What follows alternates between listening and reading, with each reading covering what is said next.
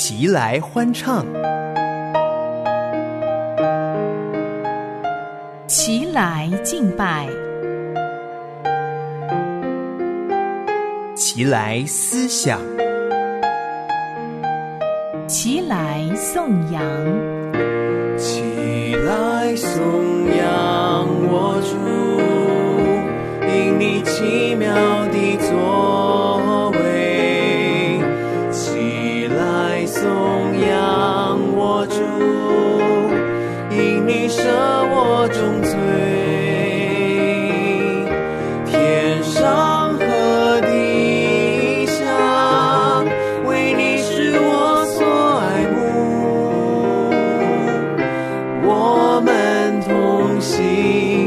拜，荣耀你，齐声赞美。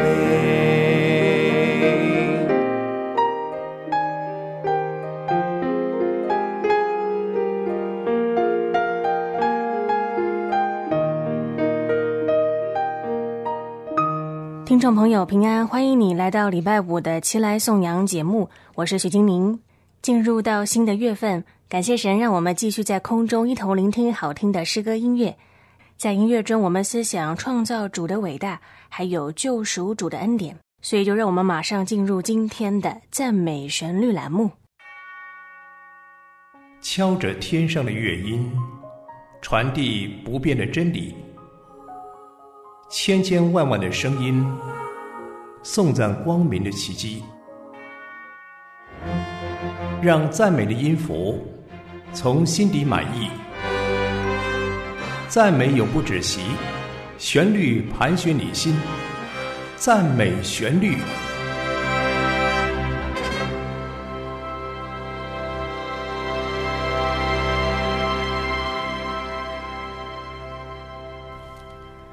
欢迎来到赞美旋律栏目，在这个栏目当中，要和您分享好听的古典音乐。为您邀请的是英气合唱管弦乐团的耿安，耿安你好，金宁好，大家好。耿安，我们来到了新的月份，所以要和听众朋友介绍不同的古典音乐家。这一位音乐家大家就比较熟悉了，对，这是我们过去也有分享过的德国音乐家贝多芬。贝多芬。那么我们要介绍他的作品之前，耿安可以再和我们分享一下贝多芬他的故事吗？好，那我们在过去的节目中曾经有介绍过贝多芬的圣乐作品，例如他的神剧《橄榄山上的基督》，还有他的弥撒曲。以及他的器乐作品，那相信听众朋友们对于贝多芬不会太陌生。贝多芬出生在德国西边一个历史悠久的城市波昂，他的父亲是一位男高音，但却因为酗酒的问题而无法负担家庭生计，甚至以暴力来压迫贝多芬学习音乐，把他的才华当作摇钱树。因此，年纪轻轻的贝多芬便需要分担家计。十三岁，他就为贵族工作，在宫廷里面担任大键琴师。起初的薪水还不固定，但后来也加入宫廷里的乐团，担任中提琴手。那贝多芬十六岁时，第一次到维也纳认识了莫扎特。那个时候，莫扎特三十一岁，正是人生和创作的巅峰时期。他对贝多芬印象深刻，他郑重的说。注意这个年轻人，他不久就会闻名于音乐界。后来，贝多芬向海顿学习作曲，很快的就在维也纳闯出名号。但是不到三十岁，贝多芬就感受到自己的听力开始出现问题，为此感到忧心，而且也不愿意让旁人知道。那么几年后的一个夏天，他就在海利根这个城市写下他的遗书，也就是著名的海利根城遗书。那这封书信里面，他深刻的生命告白写到他对耳疾的无奈，带着期待却又失去盼望。他在信中说道：“上帝啊，愿你在天上参透我的心，你知道我的灵魂深处有着对人类的热爱和行善的愿望。”那么，一直到贝多芬四十岁，耳疾的状况是持续恶化，这时候他已经疏离亲友，晚年更是只能用文字与人沟通。但可能就是因为贝多芬生命中有一半的时间都在面对耳疾的困扰，因此有些书籍的记载描绘他的外形是温柔的眼神散发剧烈的痛苦，又说他的外表常常充满忧郁，显示出一种无法抹灭的忧伤。那么，虽然贝多芬三十二岁就写了遗书，诉说他的痛苦，不过在这之后，他又坚持了二十五年与生命奋战，再把这些感触透过音乐表现出来。贝多芬的作品反映出他人生中不同的阶段、不同的面貌，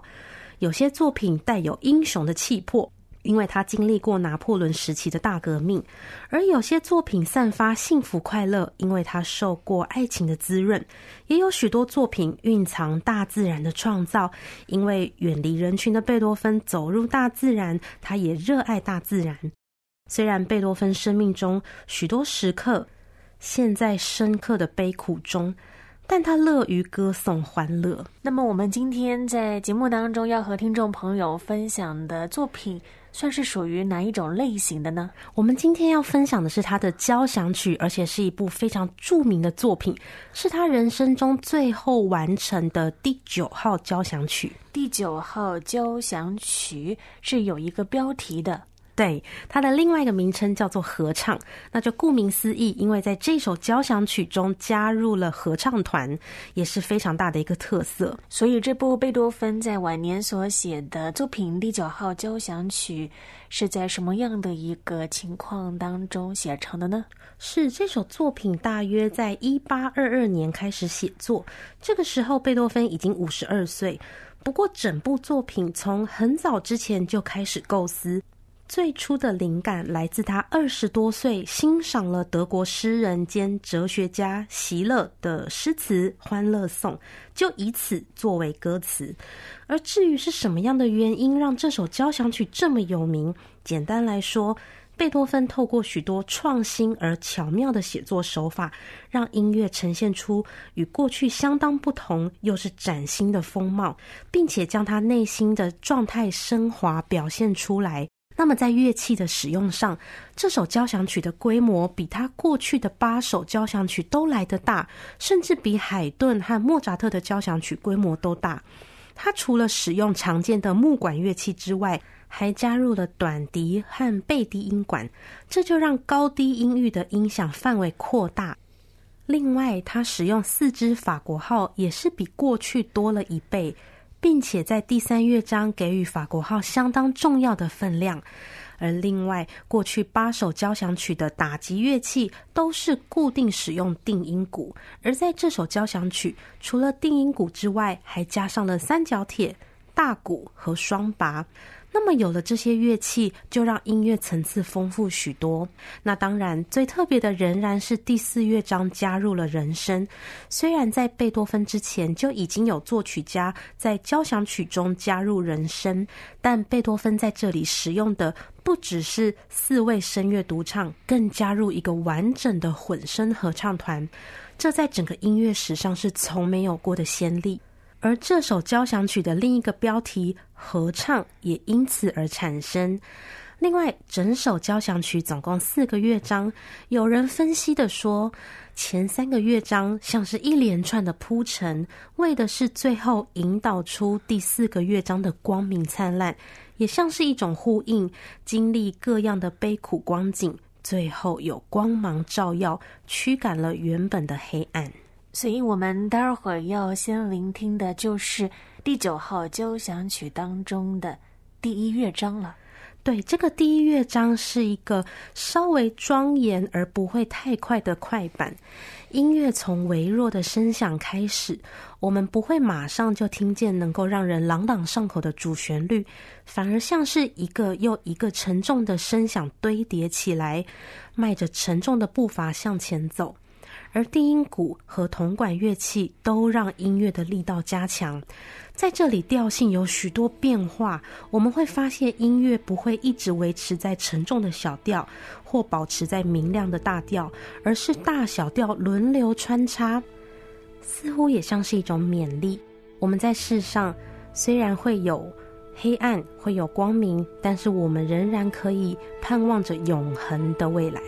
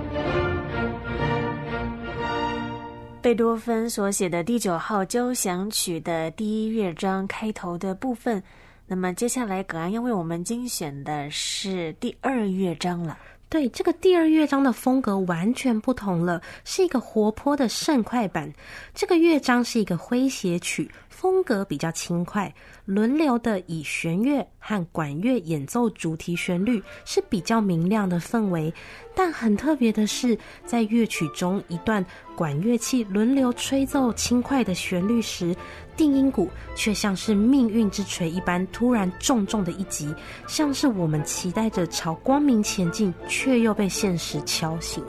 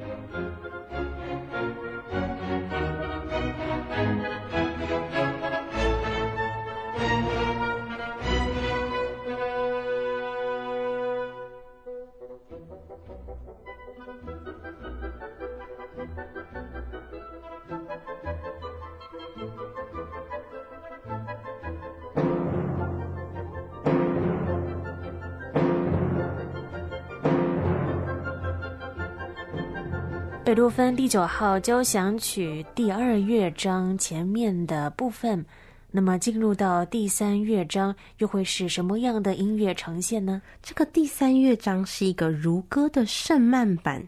由管乐开头，再由小提琴声部演奏出宁静安详的旋律，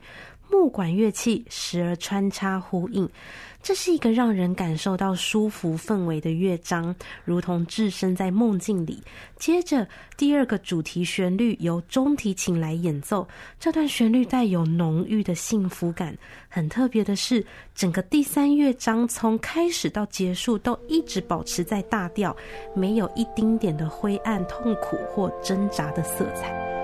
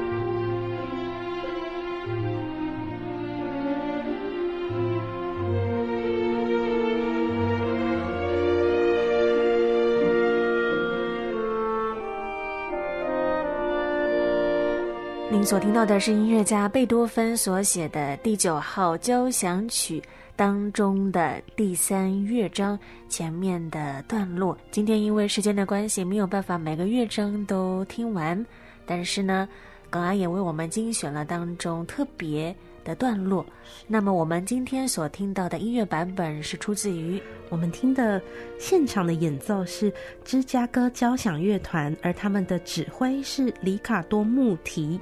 听了今天为您精选的贝多芬第九号交响曲的前面三个乐章，那么听完之后，耿安不知道有什么话想要跟听众朋友分享的呢？是这个从贝多芬开始构思第九号交响曲开始，就已经感受到耳机带来的痛苦，而这个痛苦伴随他一直到最后，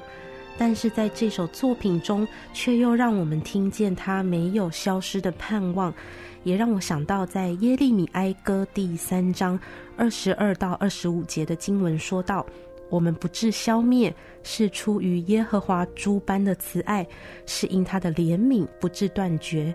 每早晨，这都是新的。你的诚实极其广大。我心里说，耶和华是我的份，因此我要仰望他。凡等候耶和华，心里寻求他的。”耶和华必施恩给他。是的，所以也盼望透过今天和您分享的这一些的音乐，